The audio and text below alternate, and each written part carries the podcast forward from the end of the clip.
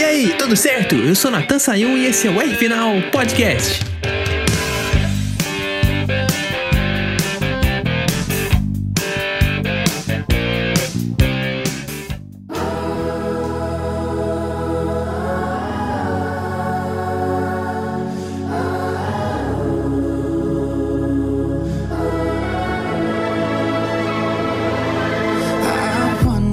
Caraca, que entrada, hein, editor? Isso aí tudo por causa da vitória do Verstappen? É, Nathan, o cara mereceu, ele andou muito. Um presente diferente para variar no final do ano, é sempre bom. Realmente mandou muito mesmo. E você tá certo, foi para variar, porque a Mercedes domina aquele circuito de Abu Dhabi desde 2014 e foi bom ali o Verstappen ganhar para encerrar o campeonato de uma forma diferente, né, cara? É, encerrou com estilo e grande surpresa, né? Pra quem tava esperando que o Hamilton saísse de dentro do bolo, saiu o Verstappen. Pois é, né? E falando um pouquinho da corrida, o Verstappen teve uma vitória até que muito tranquila. Até pra gente pontuar bem, o momento assim de tensão do piloto holandês foi dar aquela puxadinha para a esquerda para evitar o ataque do Bottas na primeira curva. Aí sim, depois que ele largou bem e defendeu a posição, o resto foi ganhar todos os prêmios do dia. Ganhou de piloto do dia e a Red Bull ganhou o pit stop mais rápido da corrida, 2.3 segundos ali para trocar os quatro pneus. Tá aí o recado dado para Mercedes que tinha errado na outra corrida, né? Como se faz um pit stop. Hashtag fiquem espertos.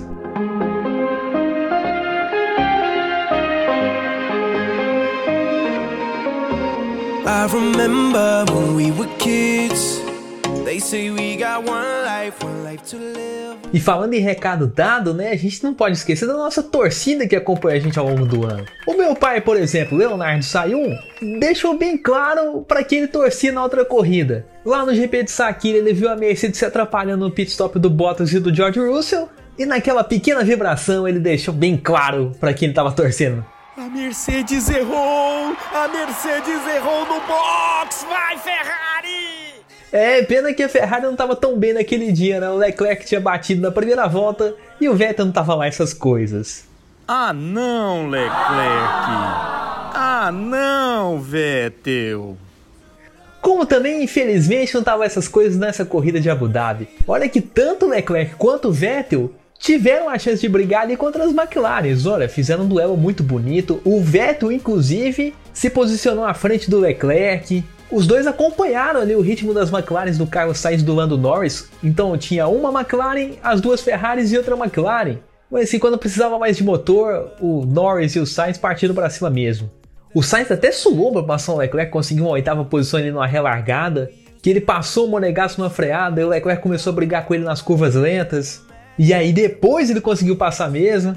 E no final do dia a McLaren conseguiu ali seu quinto e sexto lugares com o Lando Norris e o Carlos Sainz. E conseguiu também calar nossa boca, né? Porque a gente tava falando, eles precisam andar juntos, eles precisam andar juntos para conseguir pontos para o campeonato de construtores. E com esse resultado, roubaram a posição da Racing Point, que era terceira nos construtores. Quem riu por último foi a McLaren. E quem sorriu ali, acho que até por baixo do capacete, foi o Daniel Ricardo, do tipo, a tô saindo da Renault, olha aí o que a McLaren conseguiu, fiz uma boa escolha de troca de equipe.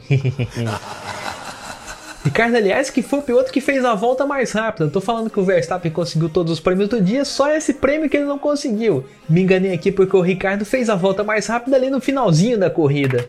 Mas tá valendo assim mesmo, né? Porque que presente que o Ricardo deu para a equipe francesa. Sétimo lugar mais uma vez entre os pontos. E aquela pontinha de esperança do tipo, pode dar certo. O ano que vem tem Fernando Alonso e quem sabe a gente não briga por um patamar maior? O Alonso, que inclusive nas duas últimas corridas teve no box da Renault e eu acho que estava se coçando para entrar do tipo, eu tenho que decidir esse negócio logo. Calma, rapaz, calma, ano que vem tá aí e a sua chance vai chegar. O Carlos Sainz deve estar do tipo, a minha chance também vai chegar na Ferrari. Porque o time italiano também teve essa chance de brigar pelo terceiro nos construtores, mas por causa desses últimos dois resultados, né, do GP do Sakira e do GP de Abu Dhabi, não foi o cenário melhor que o time italiano terminou o campeonato. Fechou ali no sexto lugar do Mundial de Construtores. E nessa última corrida, depois os McLarens passaram, eles terminaram a corrida em 13 terceiro e 14 quarto. E Leclerc na frente do Vettel, né? Leclerc 13 terceiro, Vettel 14 quarto. Que despedida, hein, Vettel? Mas os torcedores de Maranello não desistiram não, porque tá todo mundo ainda confiando no Carlos Sainz e claro, confiando no Leclerc. Dessa vez não deu pódio, mas quem sabe no ano que vem, né, pai? É, valeu, Ferrari. Não conseguiu pódio, mas valeu, valeu. Valeu, vamos, vamos, vamos pra próxima, vamos pra próxima. É, esse tá confiante, esse é ferrarista de verdade.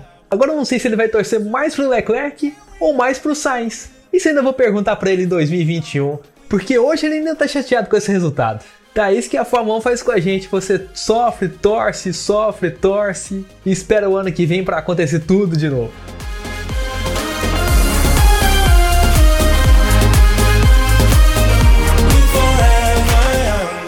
Agora eu falei da Racing Point, né, que tava com o terceiro lugar na mão. Eu não posso deixar de alfinetar meu amigo Daniel Bossa, porque ele gravou aqui um áudio falando que a Racing Point ia ser terceiro lugar no campeonato. E aquela vitória do Sérgio Pérez tinha praticamente dado esse resultado para eles. Mas só que ele não esperava que o Stroll ia andar em décimo lugar e que o carro do Pérez ia quebrar o motor. Semana passada a gente tava até conversando com ele na corrida de Saki, que eu falei que o Hamilton ia tá fora, ele falou, vai dar Racing Point. E deu com o Pérez, e aí ele ficou enchendo minha paciência a semana toda. Mas só que aquele negócio, né, cantar a vitória antes do tempo nunca dá certo, mesmo que seja por WhatsApp. Só põe um pouquinho do que ele falou essa semana, por favor, editor. Grande Natan, rapaz, quem diria, hein? Sérgio Pérez, vencedor de uma corrida de Fórmula 1, hein? Quem poderia imaginar? Eu poderia. Lembra a nossa conversa né? antes da corrida, né? Falei, olha, pode dar Pérez, hein? E quase acerta o segundo lugar, hein? Quando falei do Russell, né? Só que furou o pneu dele. Acho até que se ele ficasse na pista ele poderia vencer a corrida, né? Mas corridas são corridas e o Pérez trouxe a vitória para casa de maneira merecidíssima, né? Um resultado aí que vai colocando a Force India, a Force India, a força do hábito, né? A Racing Point na terceira posição entre os construtores, né? Outra, quem diria, né, que a gente no começo do ano pudesse imaginar a Racing Point na terceira colocação, né? Imaginava ela numa briga sempre por pódio, né? Buscar alguma coisa ou outra. Afinal é a Mercedes rosa, né? Mas ninguém imaginar o declínio da Ferrari, hein? A Ferrari tá parecendo aquele time de casado contra solteiros, né? Mas tá aí mais do que merecida essa condição da Racing Point, né? Tomara que em Abu Dhabi eles mantenham essa posição. Não sei se com outra vitória do Pérez ou com um, pódio do Stroll, né? Que afinal todo mundo fala mal dele, mas pelo menos tem feito uma temporada bem honesta. Tem pilotos aí que infelizmente não tem desempenhado, já buzinaram muito na orelha dele, mas não tem desempenhado o que o Stroll, por exemplo, fez esse ano. E aí a gente fala da pole na Turquia, né? De ter andado muitas e muitas voltas na primeira colocação. Então é isso, Nathan. Parabéns aí, Racing Point. Na mão aí, o terceiro lugar nos construtores. Tá aí, né? Tá na hora de trocar, colocar parabéns, McLaren.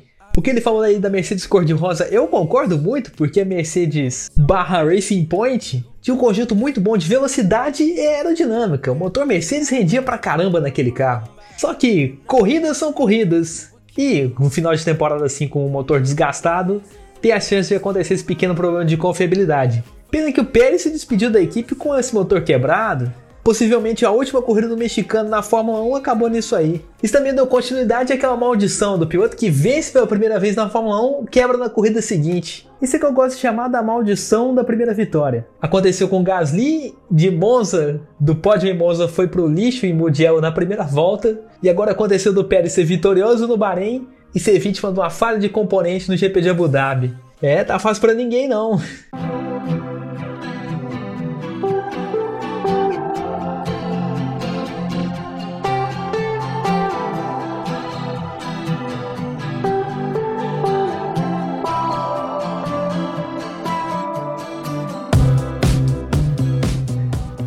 não tá fácil para ninguém, a gente tem que falar aqui do George Russell. Meu Deus do céu. A Mercedes estava prontinha para ele, tinha até arrumado os pedais para ele se sentir mais confortável no carro. Mas aí o Hamilton acordou bem num dia no hotel e falou: "Quero correr". E Hamilton é Hamilton, nem que seja para correr uma corrida no final do campeonato que ele já ganhou, ele vai arrumar tudo para correr. Se sentiu mais forte, a Mercedes arrumou tudo.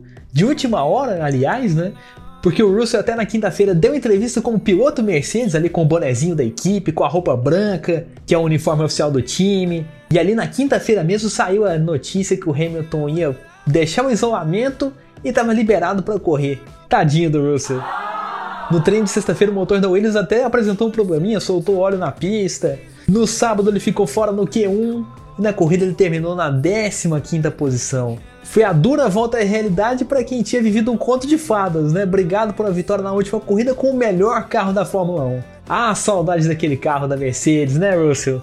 Agora o Hamilton, na minha opinião pessoal, não estava muito preparado fisicamente para voltar ao cockpit. Não estava muito agressivo, não chegou a imprimir um ritmo bom de corrida igual ele faz sempre com o Bottas, com o Verstappen. Ficou quieto ali na terceira posição. Na largada ele não atacou, a primeira curva ficou para Verstappen e Bottas. Na corrida ele tentou mudar a estratégia. Falou que o momento ideal era para ficar na pista durante aquele safety car. E não era o dia dele, ele não conseguiu nem fazer a volta mais rápida. Foi uma corrida assim bem apagada, bem apagada. A gente viu o Hamilton mesmo subindo no terceiro lugar, conseguindo o pódio. E o ponto baixo, claro, do fim de semana foi onde ele é mais forte, nos treinos de classificação. Sábado ele tinha conseguido a pole provisória, aí veio o Bottas e bateu o tempo. E se não bastasse, o Verstappen foi e bateu os dois sobrou para ele a segunda fila mesmo. Final até melancólico, né, para um piloto que lutou tanto para voltar rápido ao cockpit depois daquele show do Russell, que não fechou o ano no seu estilo, né? O estilo Hamilton é ficar na frente e dominar tudo. Mas eu acho que nessa corrida ele ainda sentiu um pouquinho do reflexo do Covid no corpo. Então o dia mesmo era para o Max Verstappen. Conseguiu a sua décima vitória na Fórmula 1, conseguiu também a vitória de despedida dos motores Honda da categoria. E agora fica só na expectativa, né? Porque o ano que vem a Red Bull pode voltar com a Renault, então, já que a Red Bull tem um grande histórico de vitórias com esse tipo de motor, quem sabe os franceses ou os austríacos não voltam ao caminho do pódio. Quero muito que o Verstappen continue assim, e eu também quero muito que o meu amigo Matheus Peixoto continue comemorando as vitórias do seu piloto favorito. Olha o que ele falou depois do GP de Abu Dhabi. Aê, Verstappen, boa! É, valeu Verstappen, muito bom. Se a Red Bull continuar com a Renault em 2021, na minha opinião, os fãs do holandês podem ter mais esperanças. Vamos ver que ainda tem uma pré-temporada toda para a gente definir isso. Mas até o final de janeiro, começo de fevereiro, acho que perto do lançamento dos carros, a gente já deve saber quem é o fabricante de motor da Red Bull. E na pré-temporada ter ali a noção da performance real do carro. Lá em Barcelona, em fevereiro desse ano, a gente já sabia que a Red Bull era a grande concorrente da Mercedes. Talvez em 2021 essa história se repita.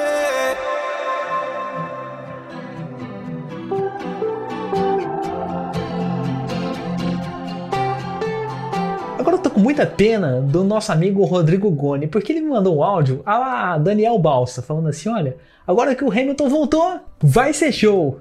E foi show pra nossa plateia da comédia. Se liga aí. Aí, Natan, Hamilton voltou com tudo.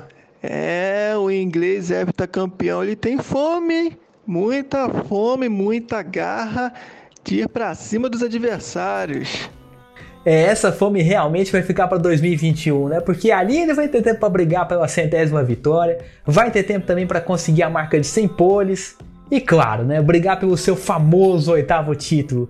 Nunca ninguém conquistou um oitavo título. E o primeiro checkmate para isso pode ser em 2021. Como eu disse, vamos esperar essa pré-temporada, né? Aliás, também nos resultados de fevereiro, antes de começar o campeonato 2020, já eram mais rápidos naqueles treinos já tinha mostrado a que veio, né? Então tava com muita fome desde o começo. Então tudo que o Goni falou de o Hamilton voltou, tá vindo esfomeado, pode ser muito bem aplicado para a temporada do ano que vem. Fica triste não, Goni.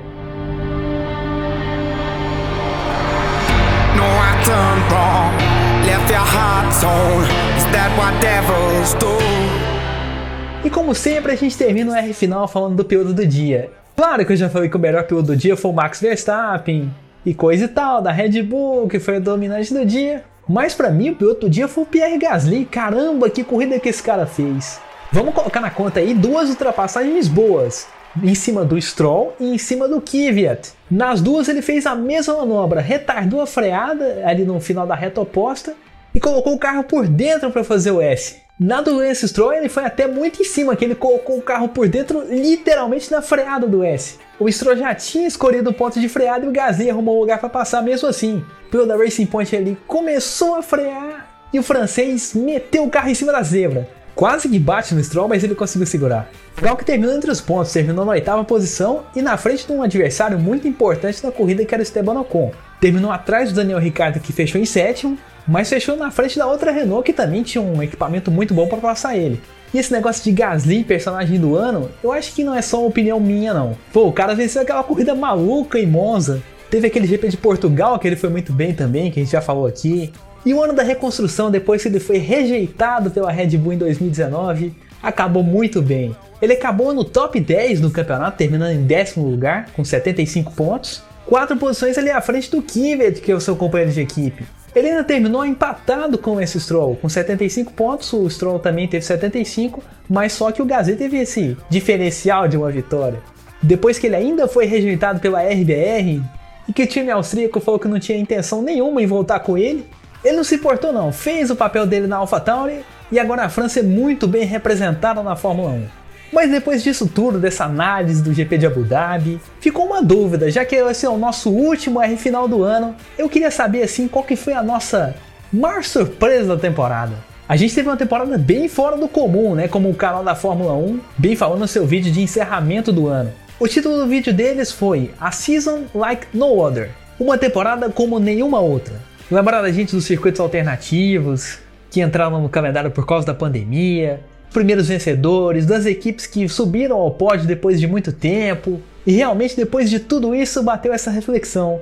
No meio de tantas surpresas, qual foi a grande surpresa? Bom, eu sou só um comentarista de Fórmula 1 que faz podcasts dentro de casa. Então é melhor chamar um cara mais especializado no assunto, alguém que conviva no circo da categoria há muito tempo. Acho que tá na hora da gente atender uma chamada de Londres e pedir a opinião do nosso amigo Marcelo Correge.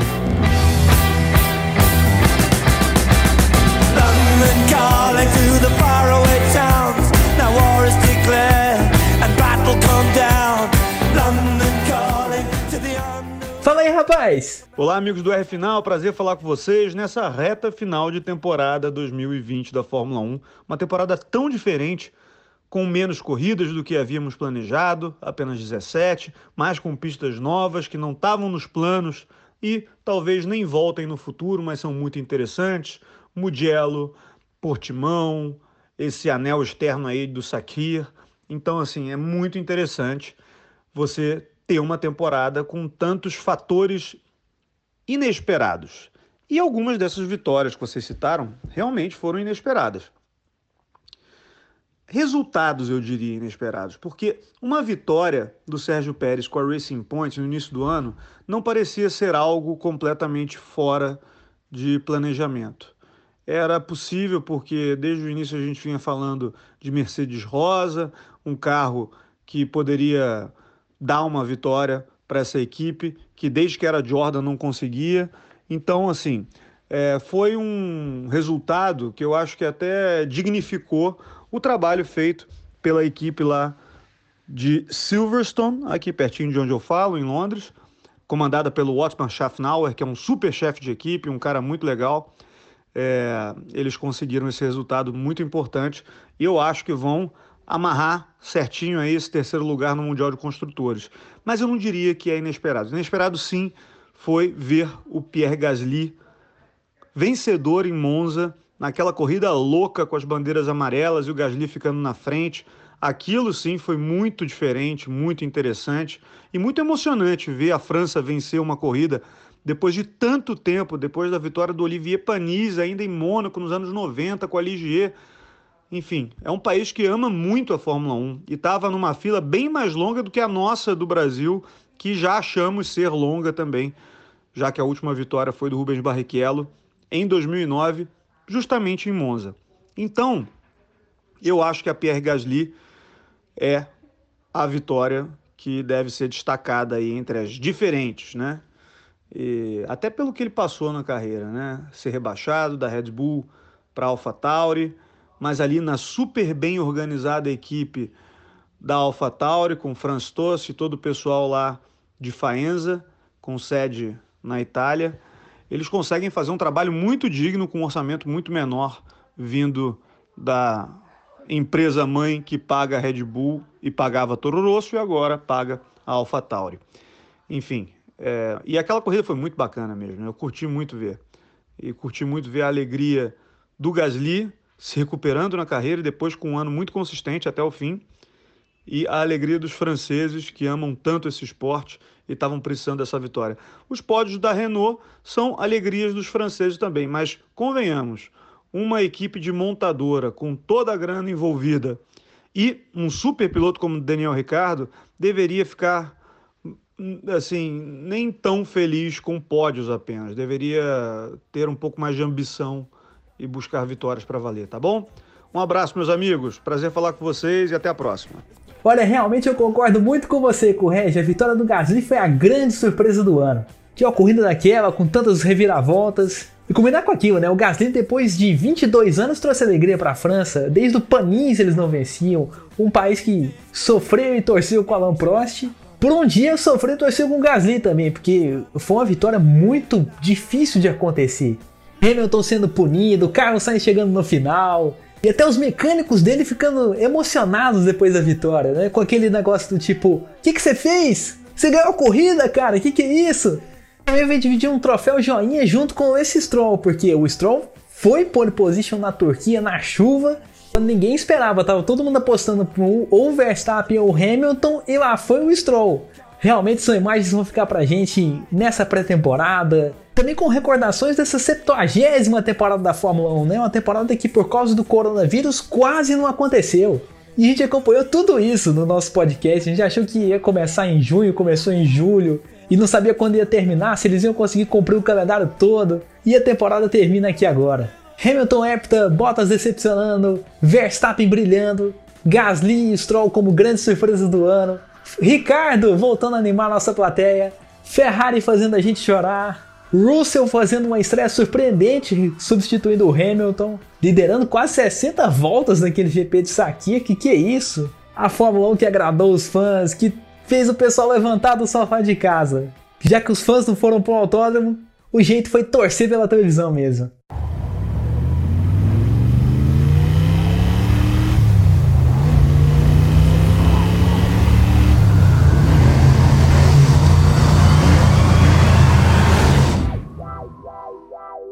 When I met you in the summer, to my heartbeat sound. E é assim que eu gostaria de encerrar essa temporada pra cima, lembrando desses grandes momentos. Tá na hora de encerrar já o R final, né, gente? E claro, tá na hora de agradecer todo mundo que participou durante o ano: Marcelo Correge, Leandro Guedes, James Azevedo, Rodrigo Goni, Matheus Peixoto, Daniel Balsa, Marcos Bica e, claro, agradecer o nosso grande editor, Wilmer Correia, que esteve fazendo toda a nossa sonoplastia durante todo o ano. Se Deus quiser, 2021 estaremos aí, falando mais de Fórmula 1, falando mais de outras categorias, fazendo nossos quadros de especiais e falar desse grande esporte que a gente tanto ama. E depois de tantos agradecimentos, eu posso deixar de agradecer a minha família, né? Meus pais, Leonardo e Cristiane, minha irmã Amanda, e mandar também um abraço para a família do nosso editor, Aline, Dene, Max, Nathalie. Um grande abraço para vocês! Depois de tantas emoções, eu acho que tá na hora de encerrar, né? O R final fica por aqui e a gente volta em 2021. Vocês são demais, gente! Foi muito bom dividir esse ano com vocês. Um Feliz Natal, Feliz Ano Novo, boas férias e até fevereiro. Fique ligado com a gente e até a próxima. Um grande abraço!